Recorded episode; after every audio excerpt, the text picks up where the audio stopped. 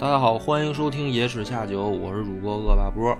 张小娘，今天呢，我先直接告诉大家，是一期恰饭的节目，哎，不会像上次那样，就讲到最后才告诉大家。嗯，但是呢，这个饭啊，掐得着掐不着，还真不一定怎么说呢？啊。因为我在整理这个稿子的时候呢，越整理越发现里边有雷。先说一下啊，这个是一个叫“绿色和平”的组织，是一个环保组织啊，来提供的部分资料。嗯啊，主要呢，他们实际上是半公益性的，就是说希望呼吁大家爱护我们生活的这个小球嗯啊，这个蓝色的小球，要是没弄好，大家一块儿玩完，所以就是有这种组织出来呢，就是说，哎，起码是让大家在日常生活当中吧注意注意。建立这个命运共同体意识。哎，但是为什么说这里面我越准备稿子的时候，越发现有一些问题呢？咱们就随着讲，随着说啊，就是留到后面，因为我们野史下酒做这个节目，一定是会带自己态度的，是吧？就就算这是一期质疑金主爸爸的节目？有可能会会成为这讲成这样，啊你确定这样以后就是金主爸爸大不了这个还会来找你吗？那不要紧，大不了这个钱不挣了。我波哥有态度。对，所以这个咱们今天的话题呢，就是气候变化对于人类的影响。那这个玩意儿呢，就是想了想吧，毕竟是老袁呢公社整体接的活儿，我觉得别的台可能还比较好讲。啊，我这讲历史的呢，想来想去呢，嗯，只能讲一个问题什么问题？啊，就是如果全球气候变冷，我们能在历史书当中找到确实的记载啊，因为气候对人类的影响呢，如果从大方面来说啊，就是有两种，一种是如果全球气候变暖嗯，会怎么样，嗯另一种就是如果全球气候变冷会怎么样。那么环保主义的这些人呢，他们呼吁的是，如果全球气候变暖是很可怕的，嗯，对，那么从咱们现在来了解到的，网络上也好，或者说社交媒体上也好，提出来的几种说法呢，就是现在正在经我们正在经历的是全球气候变暖对，啊，原因呢其实并没有一个很明确、很统一的说法，就是到底是什么导致的变暖。因为它还是有不同的说法的，比较主流的呢就是温室气体，啊，人类活动导致的一些环境的破坏。对，就是说白了这个碳排放的问题。嗯，对，啊，这个后来我在做资料的时候呢，发现网上已经有很多相关的舆情嗯啊，就是在这个问题上，嗯、其实是有不同看法的。那么历史上呢，我还真没法讲这个全球气候变暖的故事，所以我就嗯想反其道而行之啊，就是说如果讲讲变冷，那这个故故事就好讲了。哎，这还挺新颖的，听起来。对，那么变冷的话呢，其实大家都不知道看没看过，有一个那个动画片儿叫《冰河世纪》，是里面有好多小动物那个动画片儿，那个呢叫冰川期，嗯，就是地球呢，据说是曾经在地球的历史上是出现过三到四次冰川期的。这个冰川期呢，会在地球大面积覆盖冰层，然后生物大量灭绝，冻死了吗？对，就基本上就是属于不适合生存的环境。嗯所以这个呢就不进入我们今天的范围了啊，因为我是讲历史的嘛，讲历史，而且还主要主集中在中国历史上啊。我可以很负责任的说，中国历史呢，这个将近五千年吧，没有经历过冰川期，对，这一点是可以肯定的。但我我们经历过什么呢？其实我们经历过小冰河期，哎、嗯小冰河期呢，就跟这个大冰河期就不一样了，就是说它的程度没有那么严重，不会说造成生物大量灭绝，但是呢，也有一些影响。还是有非常大的影响的。我们先来说一下原理啊，就是根据小生在网上搜索的资料呢，说为什么会产生小冰河期啊？嗯实际上分析了一通呢，我发现答案也不是唯一的。就是说也是有不同的众说纷纭，众说纷纭的。比较主流的呢，呃，有两个，嗯，就是再再多的呢，有的我其实都理解不了。我能理解的，而太且专业了哎而且而且对，而且说法比较集中的啊，有两个，一个呢是火山爆发，就是说这个火山爆发呢，这个叫自然现象吧，嗯它会带出大量的矿物质，然后改变这个大气层。温度，呃，不不光是温度，它改变的是大气层。嗯，然后呢，改变了大气层以后呢，会导致太阳光无法射进来，啊，然后从而导致呢这个环境变冷。环境变冷以后呢，本身地球上的这个大部分地区如果结冰，冰又会对太阳光进行反射，就等于又、嗯又把形成了一个循环，对，，然后嗯所以呢，就是说这个一循环呢，导致进入小冰河期。嗯啊，这是一种说法。还有一种比较主流的呢是太阳活动，就是说太阳的周期性活动啊，你就可以把它简单理解为太阳就是一个大火炉子，这火炉子呢它不是一直恒温的，啊，它有时候旺，有时候有弱，对有时候弱，所以弱的时候呢就会对地球变成小冰河期。嗯，这是两个说法比较多的，当然还有不同的说法。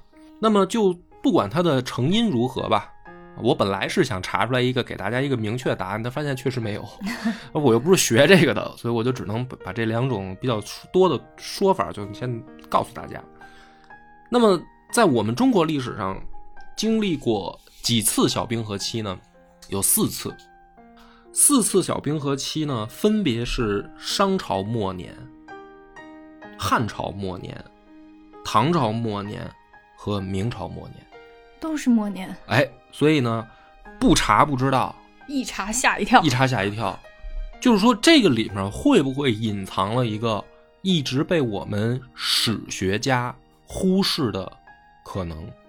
就是说，王朝的更替，是有天象可循的，对，是不是跟这个气候变化是紧密相关的？啊，因为我们传统的史学家呢，他都会从什么帝王的这个个人道德、生活作风问题入手，嗯嗯，说吧，就说跟这个美女谈恋爱就误国，有的国家就这么亡了。要不然呢，就是有的那个比较理性的呢，就是分析这个土地兼并问题，嗯甚至上升到这个经济层面，各种各样的这个史学家呢，在分析等于历史问题的国朝代更替的时候，大部分是从这这种角度去入手。但是古代的历史学家没，基本上很少有人把这个就归结为气候变化啊，因为嗯古代呢不具备这样的这个怎么说呢，叫观测条件。科技没有那么发达，对，嗯。所以他们记载的是什么呢？他们记载的是灾害，嗯，天灾，他们记载是天灾，他们就认为是什么呢？他们是认为有一个更高级的存在发怒了。神，啊，就是老天爷嘛，就老天爷发怒了。然后发怒为什么发怒呢？是因为这个朝代昏庸无道，嗯。就是他是把这个事儿可能勾连起来了，嗯但是他勾连起来呢，还是最后又聚焦到这个君主个人生活作风问题去了。嗯啊，或者说是这个，就是人对于这个天的天的影响又被放大了。嗯但实际上，我们通过现在的这个科学技术，我们了解发现有没有这样一种可能？其实，老天爷的这个气候变化跟你这个地上的一个什么皇帝有个屁关系吗？对人类活动，毕竟对整个自然界来说还是非常啊渺小的，在那个时候，对，在那个时候，就是说你嗯那个现在的咱们的影响呢，放在后面说，咱们先说古代啊。古代呢，其实你要说没影响，那不可能，但是说没有那么大。对，那么这四次在历史上记载的很明显，就是集中体现为小冰河期嗯啊。那么我们去看到有相关的记录是什么呢？前面三个呢，朝代比较久远，史料也比较少，就是去佐证的资料也比较少，所以我们可以看到的是明朝有大量的记载，因为离我们最近。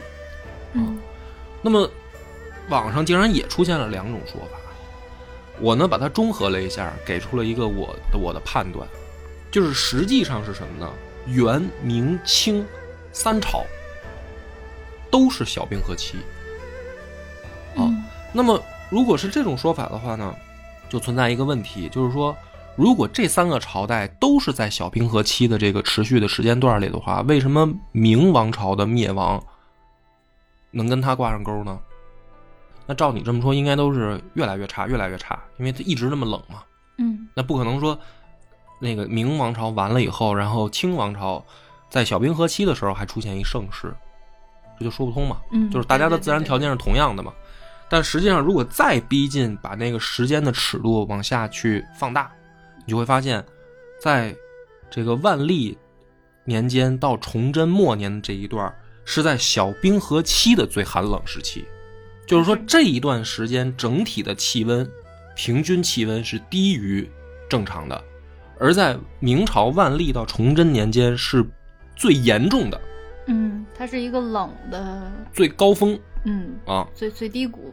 那么这个情况下呢，我们就看到了历史上是有很多真实记载的嗯啊。我来给大家念一下我看到的数据啊。万历四十三年，呃，我还是说公元吧，就不用说年号了，嗯就是公元一六一六年的时候，山东大旱；一六一九年广东大雪；一六二零年淮北大旱；一六二五年西北大雪；一六二六年江南水灾。这个记载我们可以看到的是万历年间，就是万历四十三年到天启六年，前前后后正好十年，十年五次大规模天灾。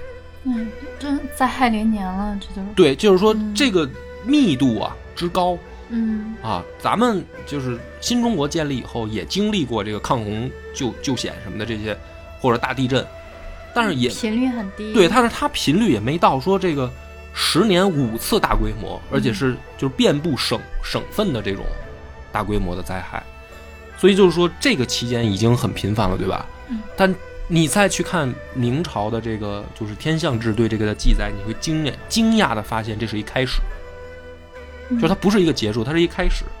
紧接着是什么呢？到天启七年的时候，也就是公元的一六二七年，西北大旱开始向全国蔓延。到崇祯三年，陕西全省大旱；崇祯四年，河南大旱；崇祯五年，山西大旱；一直到崇祯十年，河北、山东大旱。就是它这个这个干旱跟之前那十年相比的区别是什么呢？是原本干旱的地区还在干旱，而且面积在不断扩大到全国，新的旱干旱地区在每一年新增。那么当时最严重的，比如说兰州持续了四年干旱，苏州、松江这都江南地区了，持续了六年。啊，你老家沧州和太原持续了七年，郑州、洛阳八年，西安九年，最严重的延安、玉林持续了十三年，就一直在干旱不下雨。太可怕了。那么这个记载呢，一直是到了持续到崇祯十六年就结束了嗯啊，是真的结束了吗？气象学家呢，在历史统计上说可能是真的，但是我还注意到一个更关键的问题，是因为崇祯十七年的时候，明朝就灭亡了，嗯，就是说他灭亡了，可能这个相关记载就没了。对，你明白这个道理吗？就是说，有的人说是啊，其实正好大清朝来了，这个气候也变好了。但是我认为不是，我认为是什么呢？它到到十六年之后还在持续，十七十到十七年的时候，不可能说全国马上就回到正常水平吧？嗯它一定是什么呢？相关记载断了。那么在这样的情况下呢，我们就可以发现，是不是有可能有一个我们被历史学家忽略的点，就是这个王朝更替的背后，比政治、经济、军事更可怕的有一个是气候问题、天灾。天灾。嗯那么这个天灾到底会有多大的、多么程度多深的影响？就是今天我们就讲到这儿是一开始，嗯大家不要以为说干旱了啊，这事儿啊我们就知道了啊，然后明朝就灭亡了，亡于干旱，太简单了，不是这样。因为你去看史料，你就会发现，气候产生的灾害只是多米诺骨牌的第一张牌，它实际上一定会引起的是连锁反应。那么，第一个连锁反应是什么呢？这个中国本身是一个农业国家，古代嗯传统传统的农业型国家，嗯那农业的好坏稳不稳定，就看气候稳不稳定。天气不好，那农业就不好；动了国之根本。那农业不好，老百姓就吃不上饭。嗯那么从明朝中叶开始，如果仔细去把前前后后所有在明朝能找到的记载做一个数据统计的话，拎出来一个，比如说华南地区，在这个明朝期间，华南地区一共一百八十次水灾，八十次旱灾，六十次风灾，六十次冻灾，大面积饥荒七十多次。嗯那么你这样的话呢，就说明什么呢？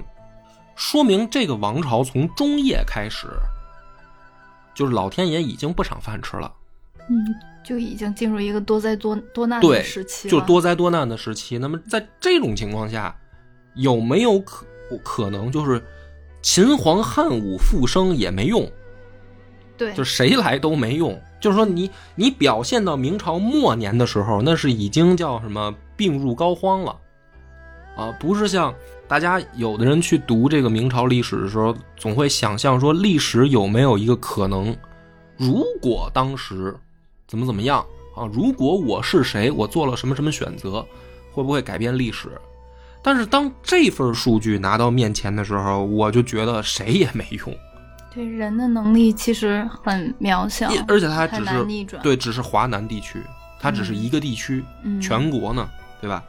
那么，如果造成这个气候灾害，第一个连锁反应是农民的收成就差，嗯老百姓就吃不上饭。嗯老百姓吃不上饭呢，就得等朝级的朝廷的赈济，嗯朝廷得救灾嗯啊。如果像这么频繁的灾害发生的话，朝廷的赈济一定是跟不上的。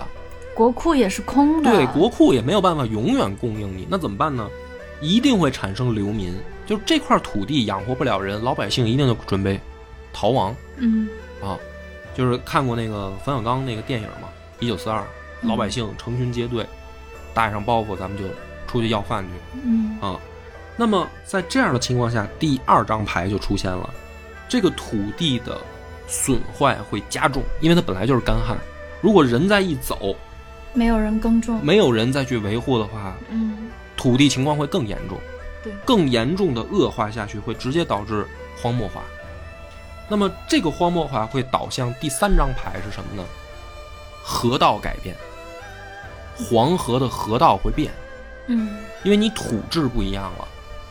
本来农业区一定是集中在有水源的地方，你现在这些有水源的附近的地都荒漠荒漠化或者土质严重被遭到破坏以后，河道就会变化。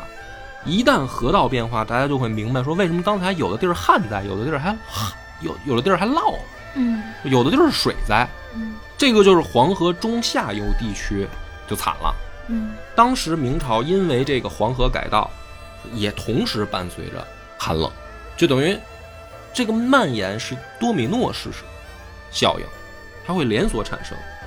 那么，当崇祯皇帝继位的时候，实际上从史料上看，国库的储备粮，就是国家的储备粮，已经用完了。嗯，就是朝廷想镇也无粮可镇，啊，在这种情况下，同时就会导向第四张牌，流民当中就会产生匪，就会产生叛贼。嗯。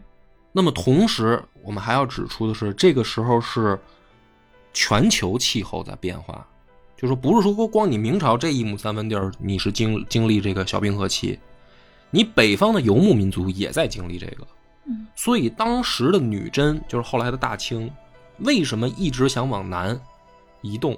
就因为北边也特别寒冷，他们自己也吃不上饭，就想活命，只有往关内试图靠近打进来。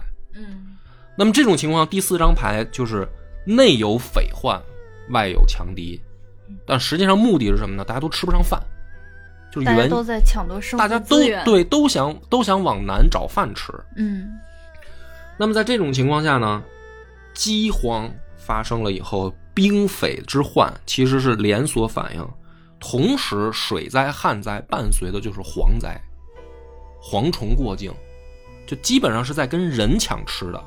那么在这样的情况下，朝廷要想维持稳定，既要剿平叛军，又要抵御强敌，还要赈济试图赈济受灾的省份，那就只有一个办法，就是加税。因为国库也没钱，国库也没粮，嗯只有试图说在能征上来的省份再征，再再加征。那么更可怕的情况就出现了，就是陷入了一个恶性循环，嗯，就是你越征，反的人越多，拆东墙补西墙。对然后这个墙整个就就要塌。对，在最恐怖的情况下是什么呢？明朝的史料有这样记载，就是人吃人，太可怕。父子相识，夫妻相识，嗯活不下去啊！今天我我割你一块大腿肉，明天你割我吃我的，就只能这样。然后最后人吃人也不行。当时明朝的记载是什么呢？大型的城市，人是不敢出城的，因为出城这人就没了，没了不是说什么兵荒马乱什么的被踩死了，不是，很现实的就是被吃了。乡镇社会就更恐怖了，啊嗯，大型城市好歹还有军队，那在民间就更恐怖了，军队也没有，更多的是土匪，没有粮食怎么办？那只能吃人。一片混乱。啊，在这种情况下，崇祯十三年的史料记载是一百二十三个县人相食，就是全国有一百二十三个县是在靠人吃人往下活。那再往下看呢，人死的越来越多，没有埋，来不及，谁管？谁谁能埋？饿死的，是吧？病死的，被人宰了的，就是暴尸于野。最可怕的第五张牌就要到了，瘟疫就来了。，对，就是传染病，主要就是瘟疫。这个瘟疫在明朝的记载是什么呢？说是朝发夕死，就是他当天早上你招上了这个瘟疫，你扛不到第二天，这致死率致死率非常高啊，非常非常高，而且这个速度太快，就基本上无药可解。而且你你还不是说什么，比如说，哎，这个带病的啊人死了，说他死了，不就隔离传染源吗？不是，他有老鼠，老鼠在帮你传播，而且是什么呢？蔓延性的扩散，就根本无法抑制。所以在这个情况下啊，李自成当年进到北京的时候，有一种史料记载，他进到北京一看，北京相当于一座空城，人人死了九成，就是大街都是空的。北京城不是说大家不想上城防守啊，说这个明朝这个皇室是不是离心离德，大家不想管他，就是想防守也没人。当时京城的瘟疫已经到了说每天每天出城送葬的队伍不断，病死的，瘟疫病死的，人间地狱一样。就是像地狱一样。对，我觉得已经讲的就是，我已经讲的很透彻了，就是明朝末年到底是什么样，其实你就可以把它想象为地狱嗯啊。嗯，我觉得不是从，因为我们之前也分析过，说明朝灭亡的一个原因，之前有一个版本我讲的是从经济的角度去讲。那么我当时也说了，不止一这一个原因，就是压垮大明的不是唯一的一个原因，它一定是多样性的原因。对对，而这里面其实气候环境的变化，我觉得也是其中很重要的一个叫人无解的原因。没有办法的。那么有的人会说说这个每个王朝末年都有这个饥荒灾荒啊，嗯都有天天的异象。盛世的时候，有的时候也闹灾。那不说白了，还是政府无能嘛？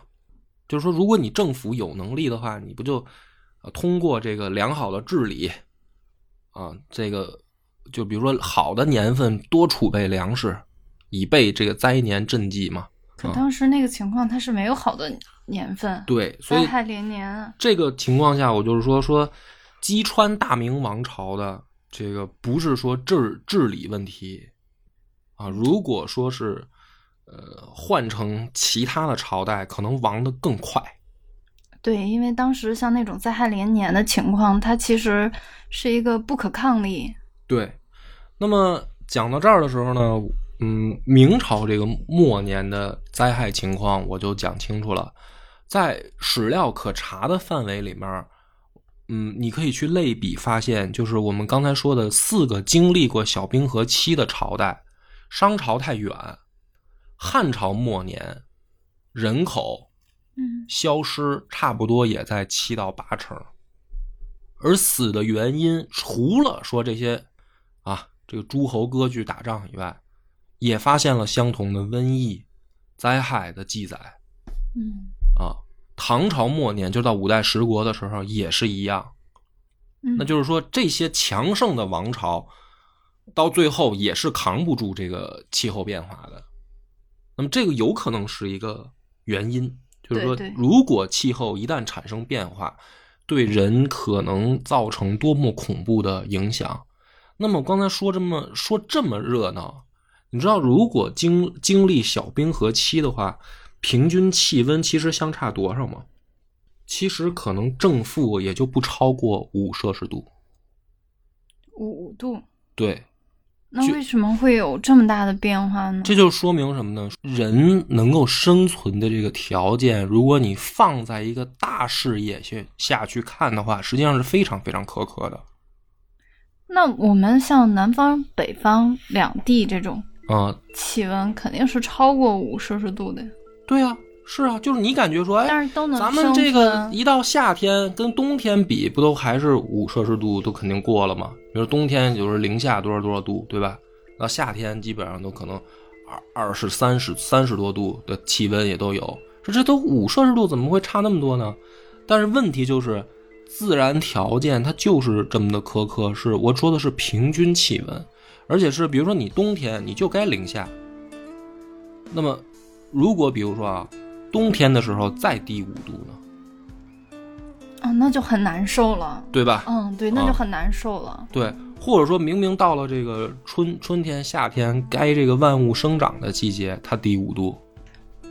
对你这么说就对了，就是它可能到了那个季节该开花的、该那什么的，它它这个植物已经适应了这这个时候的一个温度。因为它这个温度一变化，很有可能会影响的是什么呢？影响的是。这个开花播种不不光是这个风力湿度，嗯，都会根据你的气温产生同样的变，就是相应的变化。那你植物其实生生存的这个环境有在放大面积去看的话，就是很很受影响。对，就为什么现在说咱们这个技术发达了，好多那个什么啊瓜果蔬菜一年四季都能吃到。你别忘了那是大棚。嗯，对，它有设设施农业的支撑，保证它在一个那是人合适的环境，在这个大自然里的话，那不是说那么容易就能大面积存活的。我说植物嘛，对对对，啊，那么讲到这儿的时候，大家说，哎，你讲的这个这个气候变化，说这个王朝更替，那我们现在又没有什么关系？其实有，啊，这就是这一期准备资料的时候呢，我比较难处理的问题。因为现在的这个，呃，社会上在流行着两个说法，一种呢在说现在是全球气候变暖，北极的冰川每天在融化，对，啊，这个是比较多的一种说法，而且是国外媒体会去大肆宣扬的。但也有一种说法，就是说有一部分科学家研究发现，可能在二零三零年我们就要迎来小冰河期。就是我不远了，对，就是 还有九年啊，就是我们马上还要经历一次小冰河期。嗯，那么这个网上这两种说法呢都有，我也不知道哪种是真的，哪种是假的。那么刨开我们之前讲的小冰河期有多恐怖啊，这个就是老天爷真的要发威了，没办法。如果是全球气候变暖呢，就是我们可能马上啊就能见到的。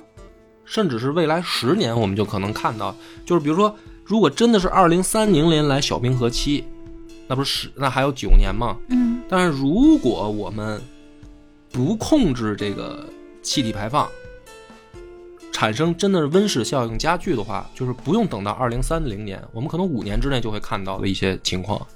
这个里面有几个啊？第一个，二零二零年初，非洲之角遭遇了数十年来最严重的蝗灾。嗯，这个大家都知道，当时新闻。啊这个蝗灾就跟气候变化有关系，因为是这个地区在二零一八到二零一九年，这个地区的热带气旋风暴，导致了充沛的降水和温度变化，给蝗虫的种群提供了良好的繁育条件，才到了二零二零年爆发了蝗灾。而它的这个热带气旋风暴的异常、降水量的充沛，都和全球变暖有关系。嗯啊，就是说这个大规模蝗灾不是在现在社会就没了，依然会有。再说疫情啊，不是说咱们现在的这个这个全球性的这个新冠疫情，我说的是这个登革热，嗯蚊子。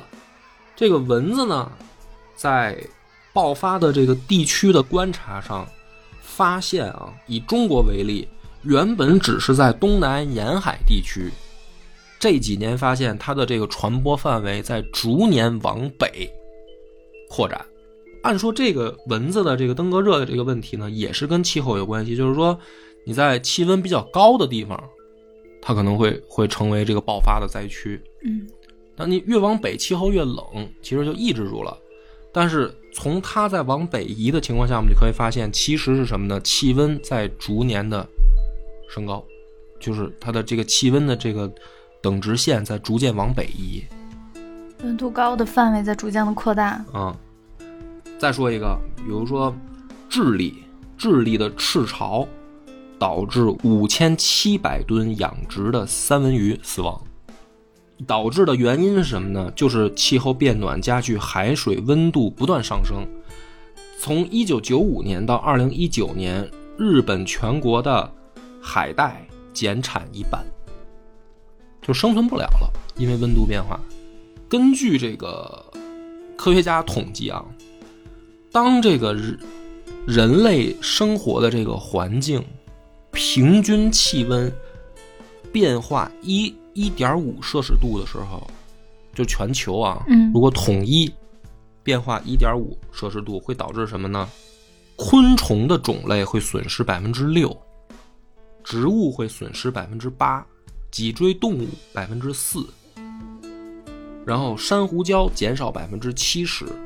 就是生态平衡就被打破了。对，，就是说，你从这个数据上，如果看到科学家统计出来，你就会发现，其实所有的生物，不光是人类，就植物、动物，它们的生存的要求的条件其实非常苛刻。嗯，对，你感觉差一点五摄氏度，没有什么了不起吧？咱们这个家里面如果开个空调，可能就相差得五摄氏度啊。嗯不开空夏天开空调跟不开空调，这屋子里绝对能达到五摄氏度的变化吧？嗯对吧？但如果是全球统一平均温差在一点五摄氏度的时候，就会有大量的种群灭绝。对，因为没有一个能调节全球气温的空调。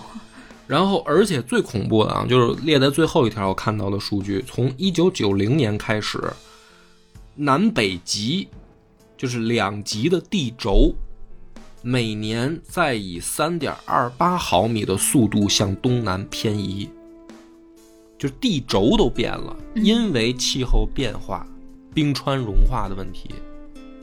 那么，你大家大家可能还是觉得，哎，这个移动的很小很小嘛，就是每年三点二八毫米，是吧？就变化不大嘛。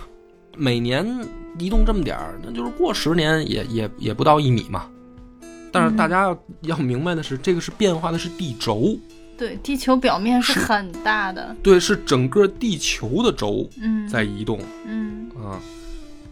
或者换句话说，你可能心大的人是说，你死了，可能也到你死那一天。比如说，你能我，比如我吧，我我今年三十岁，呃，我能活到七十岁。假如说啊，我假如还有四十年好活，那这个地轴移动也不大嘛，对吧？也也没到说生存不下去可能。但是如果大家都这么想的话，那大家就别生孩子了，就是就别要后代了啊，因为终有一天这事儿可能就要报应在后代身上。嗯啊，当然有的人也说说，哎，说这个，嗯，就杞人忧天啊，地球的自我调节能力其实很强啊，远非人类能够这个想象的啊，就是地球存在多少年，是吧？人类存在多少年，你去操地球的心呢，就是属于没必要。嗯啊，也有有一派人是抱着这种乐天派的心态嘛。嗯啊，这就是没有可持续发展观的人的想法。对，但是我觉得是，就是说有的这个网上可以看到的数据呢是比较大的，啊，影响到这个整个人类的。但是也有的呢，我觉得很现实的，就是影响到一国甚至一省的，也有很多这样的数据，嗯，对吧？就是环境污染这个问题啊，它导致的说很有可能马上就会让你的家乡的生存环境变得很恶劣。嗯，有我们之前也经历过雾雾霾，但是现在可能也没有完全就就说没有雾霾了啊。但是毕竟它比最严重的时候要好很多了，对对吧？那这个就不是说全球范围的，那就是当时中国就很严重。这不，这是我觉得大家当年的新闻都还能历历在目的嘛。它不是说全球、全世界都在爆发雾霾，嗯，对吧？后来国家也在想办法大力治理，那就明显这几年就已经改善很多了，对对吧？就是说这个事儿不用想着说啊，一定是报应到什么子孙后代的身上，不一定啊，也许就报应在你这一代身上，就就就也有可能。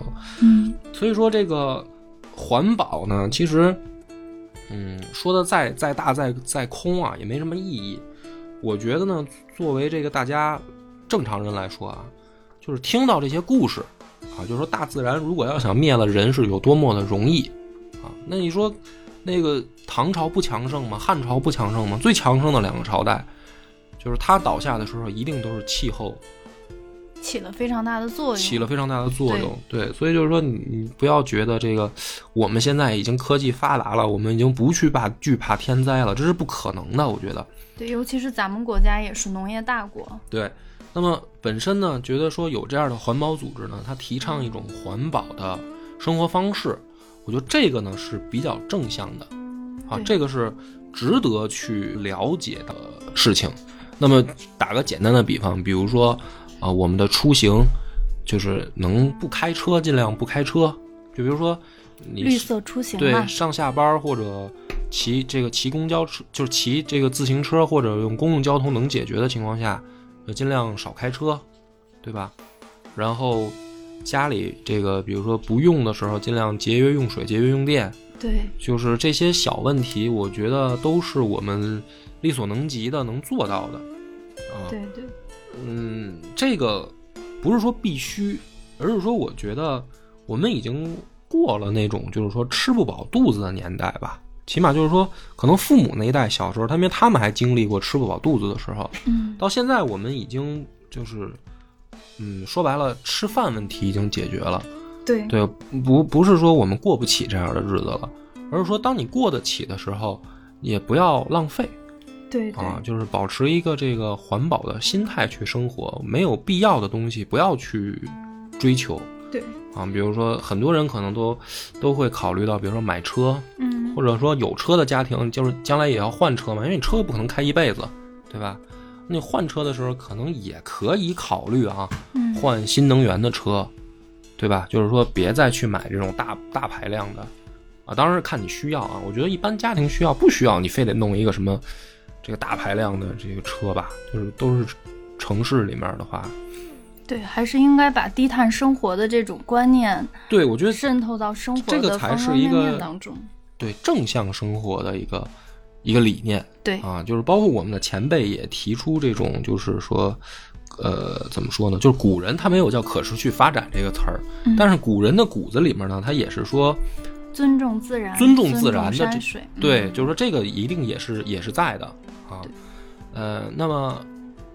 讲到这儿的时候，就要说那个可能拿不着钱的一一面了啊，就是我后来在查资料，我也发现，其实现在国际上总是在 diss 中国，就是有的这些环保组织啊，其实我觉得它背后不怀好意，就是总说发展中国家呢什么碳排放高，或者说我们产生的这个污染更严重啊，这个呢就是我我想我想说的，这是扯淡，这是不可能的，是绝对不可能的。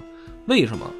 因为首先，我我也去过国外，老外的生活并不比我们一定就环保多少，就是如果你要非较这个真儿呢，中国人吃肉绝对不如老外多，因为我们还要吃 吃菜呢。就是中国人从古到今都是这个主食加菜，就是肉这么搭配着吃，不像外国人就纯造肉呢。嗯啊，我们对于汽车的使用，除了说一线城市可能有点过度的严重嗯啊，但是我们也已经开始什么摇号、抽号、限行这些事儿都已经早就在进行了，对吧？